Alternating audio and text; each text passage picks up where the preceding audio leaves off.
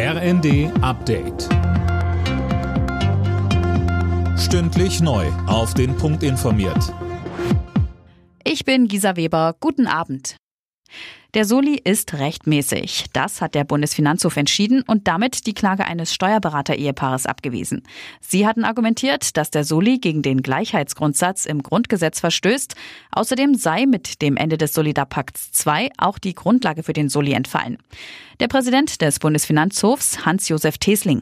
Es besteht nach wie vor ein wiedervereinigungsbedingter Finanzbedarf des Bundes, der in den Jahren 2020 und 2021 die Erhebung des Solidaritätszuschlags rechtfertigt.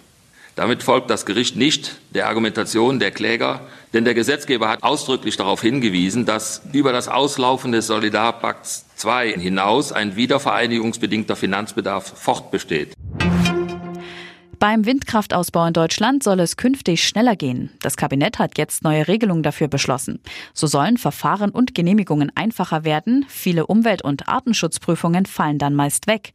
Wirtschafts- und Energieminister Robert Habeck zeigte sich erleichtert. Häufig wurde darüber geklagt, dass das alles so schwergängig ist und dass man nicht genau weiß, wie man das mit Artenschutz und Denkmalschutz in Übereinstimmung bringen soll. Das ist jetzt alles geklärt und ich erwarte und hoffe, dass die Bundesländer jetzt mit diesen Mitteln auch das ihre tun, den Ausbau der erneuerbaren Energien ins Werk zu setzen.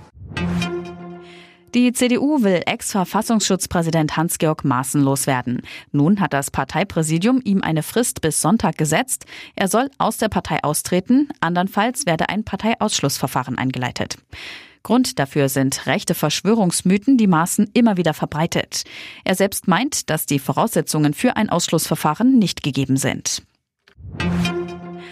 Es bleibt dabei, Frauen verdienen in Deutschland weniger als Männer. Bei vergleichbarem Job und ähnlicher Qualifikation und Erfahrung bekommen sie im Schnitt sieben Prozent weniger Geld als Männer. Das zeigen Zahlen des Statistischen Bundesamts. Alle Nachrichten auf rnd.de